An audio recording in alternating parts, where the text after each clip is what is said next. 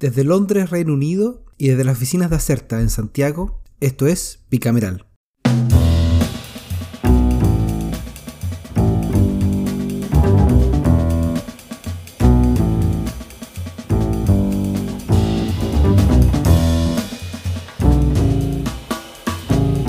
Hola y bienvenidos a Bicameral. Retomamos la revisión de la agenda legislativa tras la primera semana distrital del actual año legislativo, aunque para ser honesto de receso tuvo bastante poco, porque si bien el Senado decidió cancelar su correspondiente semana regional, por lo que hubo algunas sesiones de comisión, tuvimos sesiones extraordinarias en ambas salas, las que tuvieron bastante trabajo, por lo demás despachando finalmente el proyecto que postergó las elecciones del 10 al 11 de abril para el 15 y 16 de mayo, además del nuevo bono para la clase media pero ambos temas ya fueron despachados, así que rápidamente avancemos a lo que ocurrió en estos últimos días en el Congreso Nacional. Y la verdad es que tuvimos jornadas bien intensas, particularmente en la Cámara Baja, con proyectos que fueron grandes titulares en el debate público. Así nos referimos a la discusión del tercer retiro de fondos desde las cuentas de las AFP y del proyecto que se ha hecho popularmente como el impuesto temporal a los super ricos, que por lo demás es uno de los temas principales de este capítulo. Así que sin dar más spoilers, Ian McKinnon, eh, desde una, encerrado Santiago de Chile. Em, cuéntanos, ¿qué tienes eh, la cámara en titulares para poder partir? Hola Javier, ¿qué tal? Eh, gusto estar de nuevo contigo tras el receso. y quiero partir dándome un... Perdón, quiero partir con la, Cámara de Diputados, em, que fue tercer retiro, como tú dices, fue súper ricos, pero también tuvimos otras cosas interesantes. Por ejemplo, la, Comisión de Economía dio la partida formal y a toda velocidad de una serie de mociones refundidas que buscan atender el vencimiento de la ley 21.249.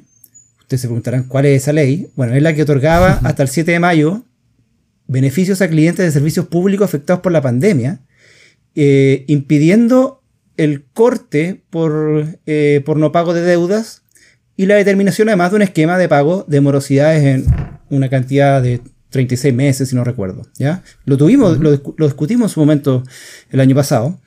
Y en ese sentido, la Comisión de Economía revisó el jueves en la mañana las diferentes propuestas y yo diría en tiempo récord, despachó un boletín con el refundido, optando por, una, por la fórmula de extender los beneficios de no corte por mora hasta el 30 de noviembre del presente año.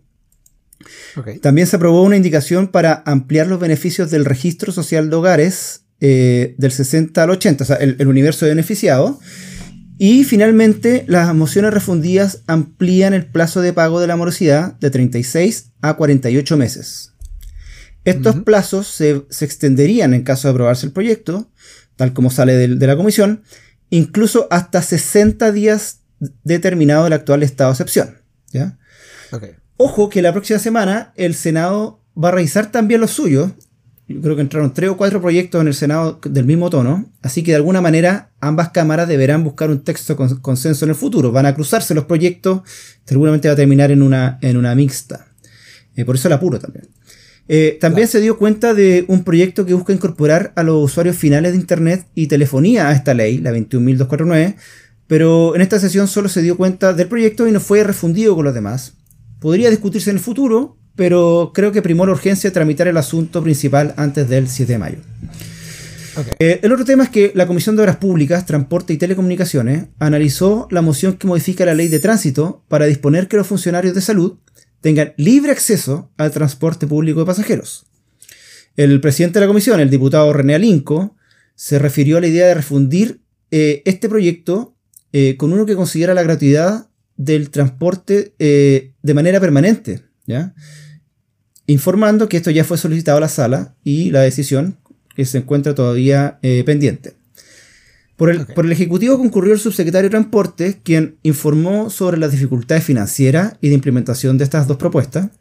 Además, eh, si esto llegara a implicar gasto fiscal, si, si, esto no es solo cargo que, hay que, que debería asumir la operadora, requeriría el patrocinio del Ejecutivo. Algunos diputados mm. hicieron notar que el transporte público ya es gratuito para los carabineros, por lo que bajo la misma lógica debiese ser para funcionarios de salud. Pero no, hubo, no, quedaron con compromisos importantes establecidos para una próxima sesión, así que veamos qué, ocurre con este proyecto futuro.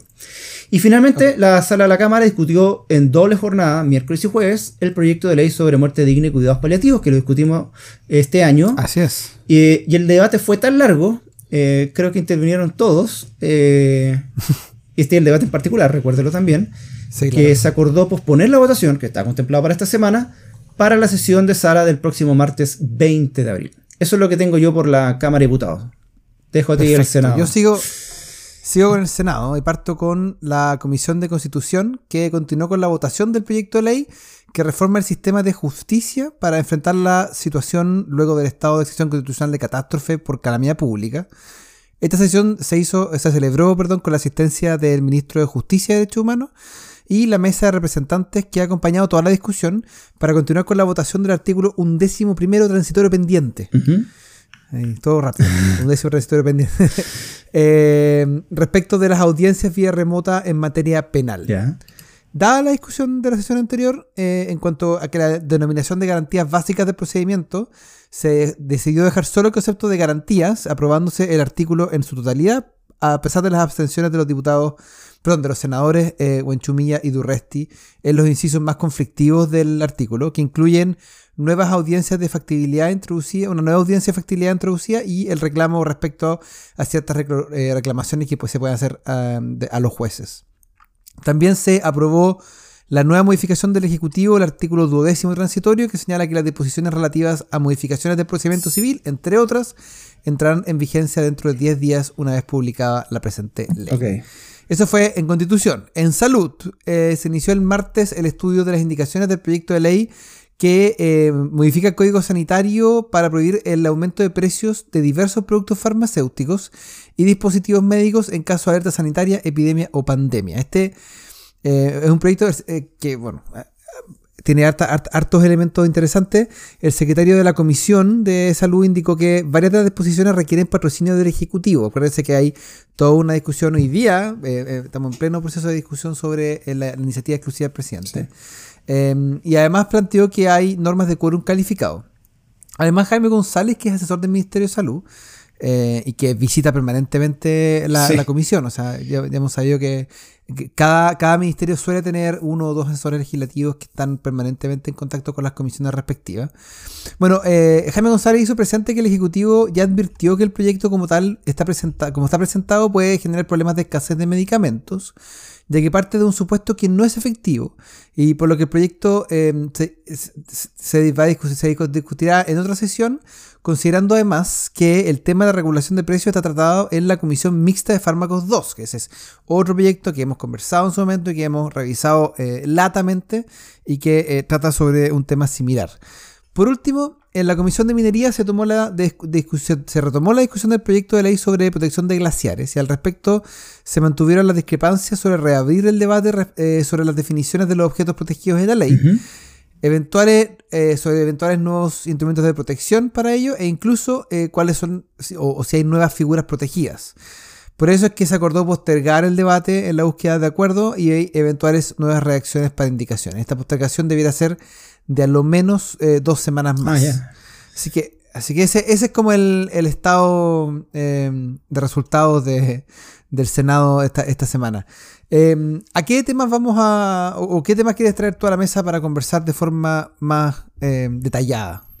Mira, esta semana eh, quise seguir las sesiones de comisión a las que concurrió el nuevo ministro del Trabajo y Previsión Social, Patricio Melero. ¿ya?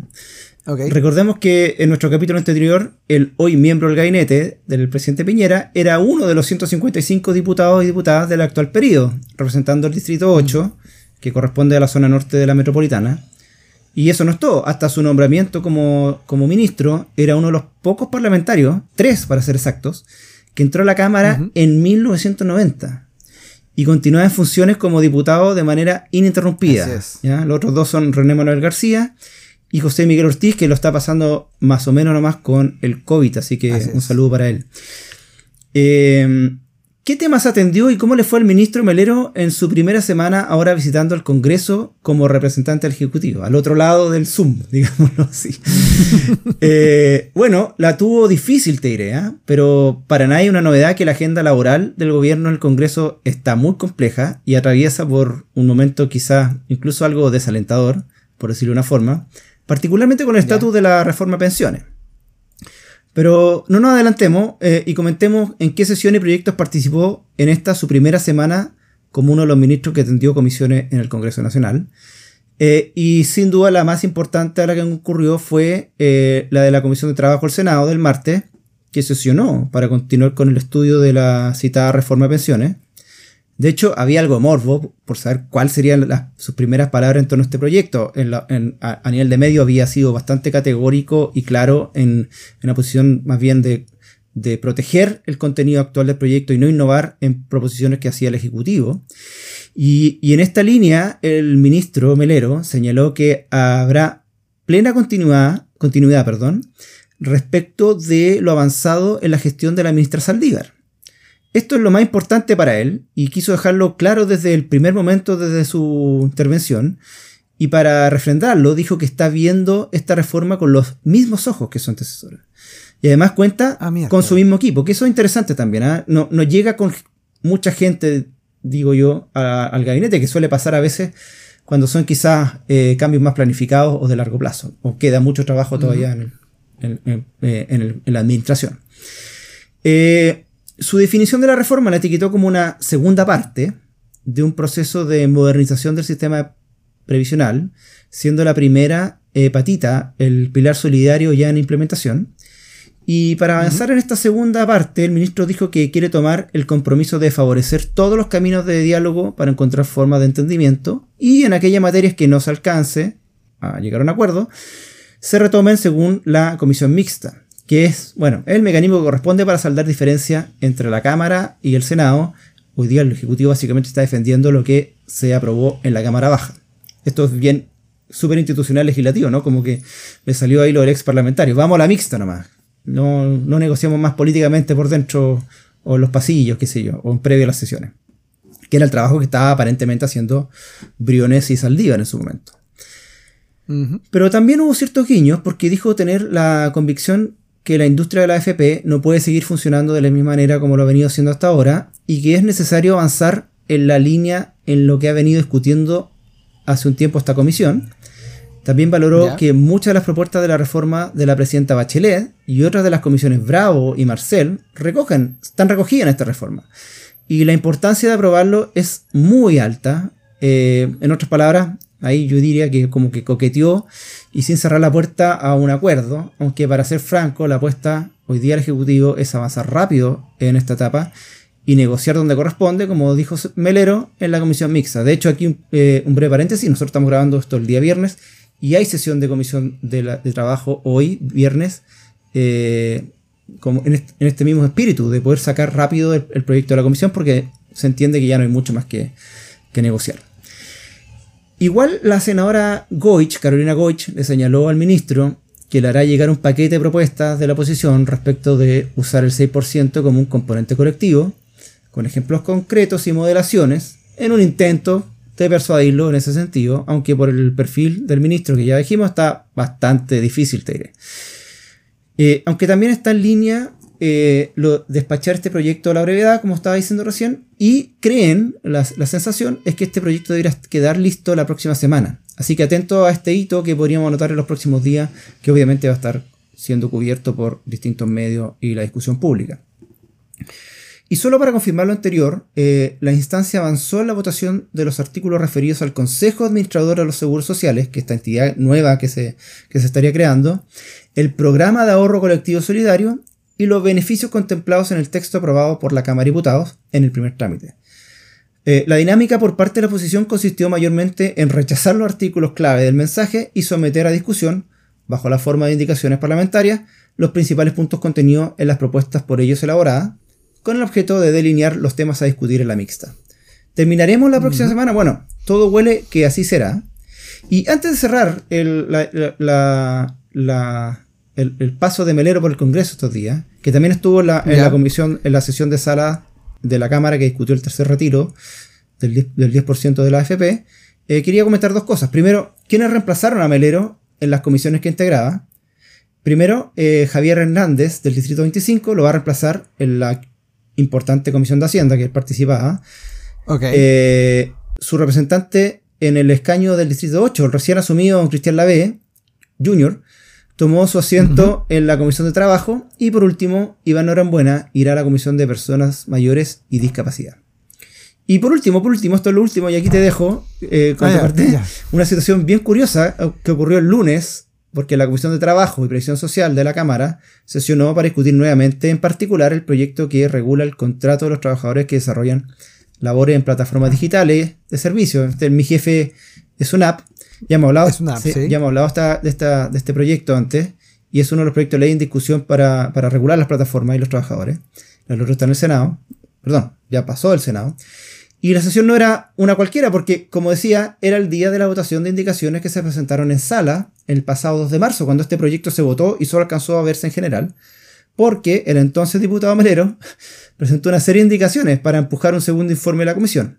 Así que ahí estaban los, los integrantes de la comisión y las indicaciones, las indicaciones del diputado Melero sin que el diputado Melero pudiera defenderla. Bueno, ¿y cuál fue el resultado? Eh, los miembros de, de, la de la comisión estimaron que por mayoría que dichas indicaciones iban en la misma línea de otras que ya habían discutido largamente en esta instancia en sesiones anteriores del proyecto y que habían sido rechazadas. Así que fueron rechazadas completamente. No, poco pudo hacer el subsecretario Pizarro ahí. Cosas de la política. Así que ahí dejo esto, reporte melero. ¿ah? Así de al, flamante ministro. Al flamante ministro de Trabajo. Hay que recordar que, el ministro Melero ha tenido una carrera, eh, fue designado alcalde en la dictadura eh, y después ha corrido eh, con harta ventaja en todas sus nominaciones. Sí, bueno, y no podía, ir, no podía ir a la reelección ahora. Yo creo que esto fue una. Claro, no podía ir a la reelección una este como, lo planteé en Twitter, esta es la primera vez que veo a alguien que se va a retirar al gabinete ministerial. a mí, lo otro que me llamó la atención es que dijo que su pasado como parlamentario ya estaba cerrado. En dos días. Tuviste muchos años. Está bien. Ojalá, ojalá, ojalá, todos hubiéramos podido en la juventud terminar por los leos con rapidez. Que, Melero, termina su, su, carrera parlamentaria. Ya, oye, vamos por tu lado. ¿Qué tienes tú en la lista? Hablando de Melero, hablando de Melero, quiero hablar de los súper ricos. Eh, o en realidad de eh, la discusión que ocurrió el miércoles en la Comisión de Constitución, Legislación, Justicia y Reglamento de la Cámara, con la, eh, que, con la reforma constitucional que propone establecer por única vez, hemos escuchado esa frase, única, única, prometemos que esté la única un impuesto al patrimonio de determinadas personas naturales destinado al financiamiento de una renta básica de emergencia para hacer frente a la pandemia. Este es el boletín 13555-07 para aquellos nerds que quieran meterse al sistema de información del Congreso. Eh, como recordarán, la propuesta original que entró el año pasado propone un tributo especial que graba con una tasa de 2,5% el patrimonio de las personas naturales con domicilio en Chile y que al 31 de diciembre de 2019, entonces para evitar que haya movimiento ahí y alguien arranque los capitales, poseer un patrimonio equivalente o igual a, valente, equivalente o igual, no, eso, equivalente o superior, eso perdón, a 22 millones de dólares. Además, esta norma para los grandes fortunas fija un plazo de implementación que es bastante rápido, que es 30 días contados desde la publicación de la presente reforma en el diario oficial. Así que todos los estudios de abogados que se dedican a la planificación tributaria van a tener solo un mes, un mes muy atareado si que se aprueba este proceso. El proyecto tuvo varias sesiones de discusión en general durante los últimos meses, pero esta semana llegó el momento de discutirlo en particular, o sea, artículo por artículo. Y había mucho interés no solo por la evidente significancia del tema, eh, o por el morbo de saber cómo votaría la bancada oficialista eh, después de la apretada votación de tercer retiro del 10%, pero también porque se estuvieron trabajando con unas indicaciones que tenían la potencialidad de cambiar el enfoque de la iniciativa, y vamos a comentarlas ahora a continuación. Mira, hablemos primero de lo que pasó el miércoles. Las primeras palabras la, tuvieron la diputada Camila Vallejo y el diputado Matías Walker, quienes formalizaron la presentación de la primera de las indicaciones. Y se trata de adicionar al texto el impuesto, un impuesto especial, al, impuesto especial dos cambios relevantes. Primero, explicitar que el impuesto será al patrimonio neto de las personas naturales, lo que entienden como la totalidad de bienes, derechos, valores y o beneficios que conforman su activo ubicados en Chile o en el exterior, deducidas las deudas u obligaciones fehacientemente acreditadas contraídas para su adquisición. ¿Ok? Y se excluye de esta categoría el valor del inmueble que sirva de casa-habitación. Y el segundo cambio es el aumento transitorio a un 30% del impuesto de primera categoría entre 2021 y 2022 para las compañías con ingresos superiores a un millón de UF, que son más o menos como 41 millones de dólares, es decir, las grandes, grandes empresas. Y el diputado Walker explicó que con esto se busca establecer la alternativa del impuesto a los flujos, que termina además con las excepciones tributarias más extensibles que según él benefician a los fondos de inversión privados. Como era esperarse, el ministro de Express, eh, Juan José Osa, jugó a la defensiva en esta discusión.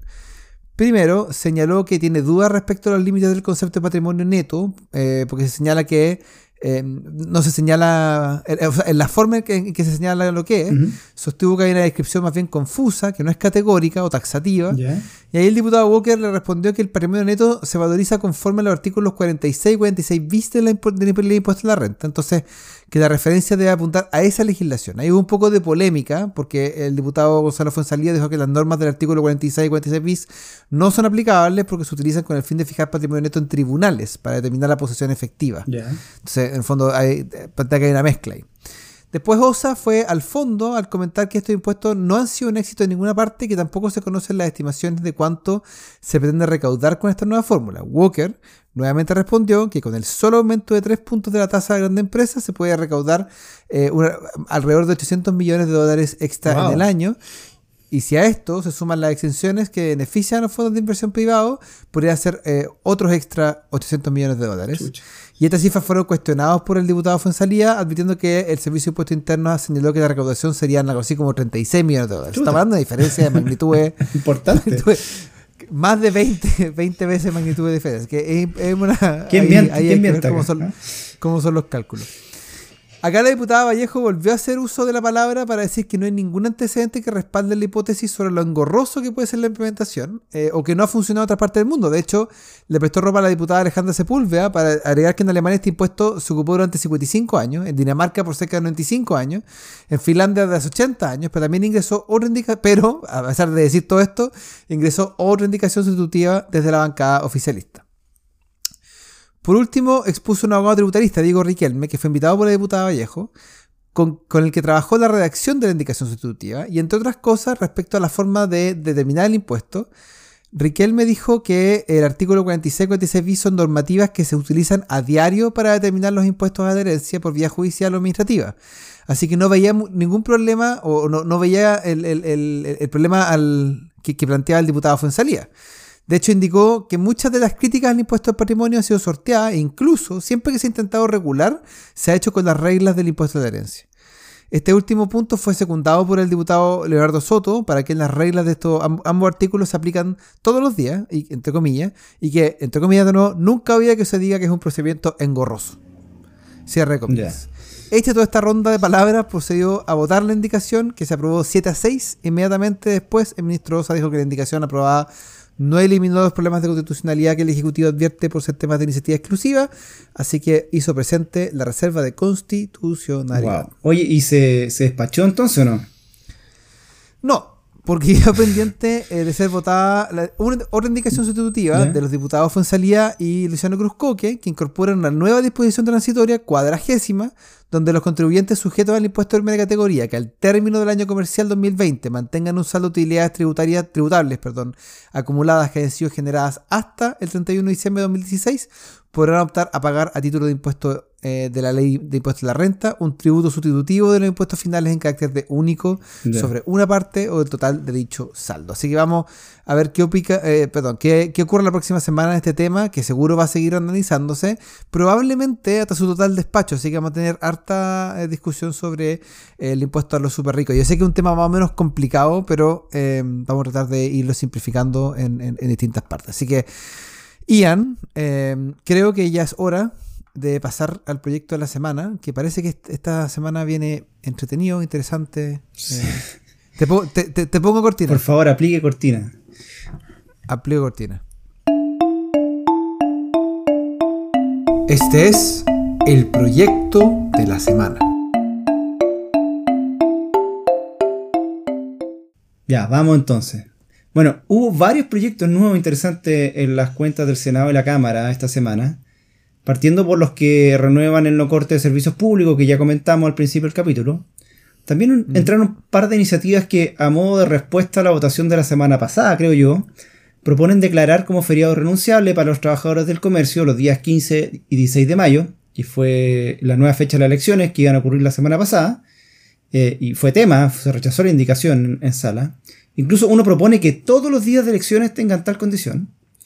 Eh, también un, proyecto eh, bien interesante que obliga a las instituciones financieras a informar sobre el impacto ambiental de sus inversiones. Así que todo eso estaba en lista estos días en, el Congreso. Eso, son las menciones honrosas. Las menciones honrosas, exactamente. Dicho todo eso, me quedo con el boletín 14170-07 de las senadoras Isabel Allende, Adriana Muñoz, Yana Proboste, Jimena Rincón y Marcela Sabat, que suprime la causal de conducta homosexual en el divorcio por culpa. Ya.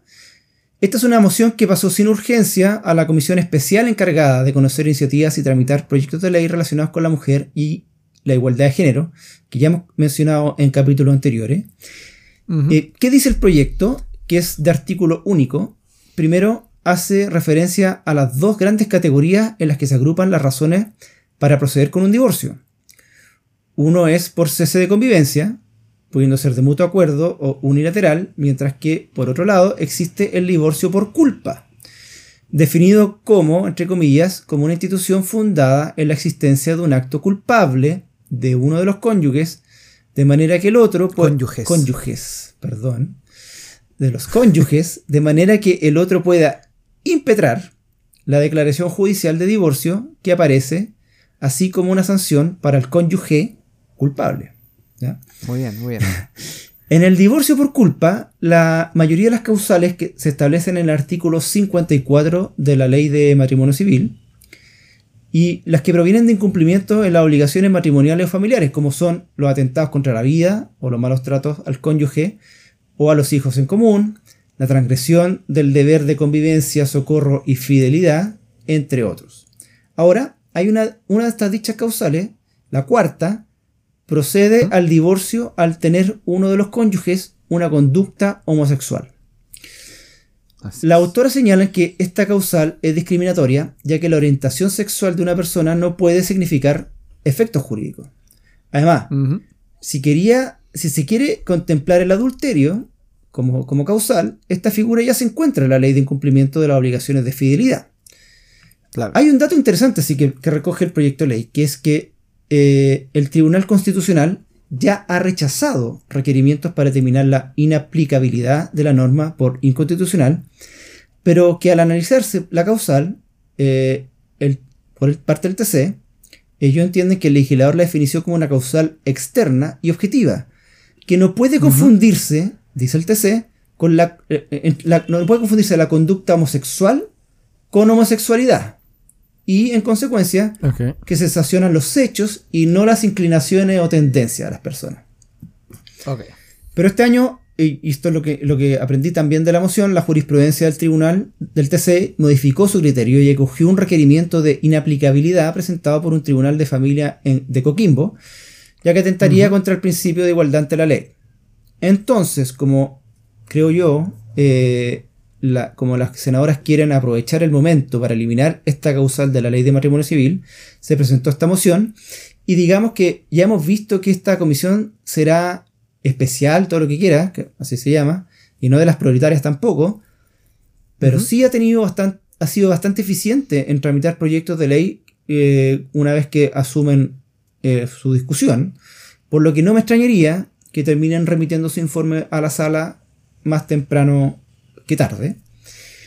Y para el final dejé la redacción del artículo que se propone en la moción, que debe ser uno de los más breves que hemos revisado, y dice así, eh, en la ley de matrimonio civil, número 19.947, suprimas el artículo 54, número 4. Fin. es, muy, es, muy, muy, muy breve. Así que bien interesante. ¿eh? Eficiencia legislativa. Eficiencia legislativa, exactamente. Yo no sé tú a lo mejor puedes orientarnos, iluminarnos con lo que, cómo es la, legislación sobre esta materia en el Reino Unido. Mira, estuve averiguando, ya que me anticipaste cuál era el proyecto de la semana. Y, la verdad es que en el Reino Unido eh, existe, la o sea, existe la figura del, divorcio culpable también. Eh, y, hay una causal de adulterio eh, o de infidelidad. Y está explícitamente normado que da lo mismo si es que es con una persona del mismo sexo o del sexo opuesto. O sea, asumo que en algún momento alguien habrá alegado que, que adulterio con una persona del mismo sexo no, no contaba. Así que lo, pusieron, lo pusieron en el, en, eh, articulado de, la norma. Así que está dentro de las causales de divorcio en el Reino Unido em, el, tener una relación amorosa. No, no entra en detalle. Ahí habría que ver cuál es la jurisprudencia respecto a em, medios de prueba y qué, qué, tipo de conductas eh, corresponden. Pero Em, no se hace la conducta homosexual, no se hace mención a la conducta homosexual como en Chile, sino al adulterio y se incluyen dentro del adulterio las eh, relaciones que pueden existir eh, con personas del mismo sexo. Pero, pero esa es la forma en que se, que es muy parecido al, racional, a la racionalidad que hay detrás del proyecto que, acabamos de comentar. O sea, yo creo que claro, el proyecto va hacia allá. Vamos a ver cómo, cómo avanza. Cómo avanza. Oye, em, eso es por esta semana y la próxima se viene. No, en mi cabeza, nada más. Hora pero la próxima semana. Ninguna hora incidentes por ahora. Pero ahí vamos a, vamos, a estar pendientes esta semana legislativa. Ya pues. Un abrazo grande. Que estén muy bien. Chao, chao. Recuerden que Bicameral es un podcast de Acerta. La producción y conducción estuvo a cargo de Javier Sajuria y de quien les habla, Ian McKinnon. Nuestro tema musical se llama Giacomo, de Mural Band, gentileza de Rodrigo Recabarren. Acerta es una consultora en comunicación estratégica y asuntos públicos. Para más información sobre sus servicios, visita www.acerta.cl.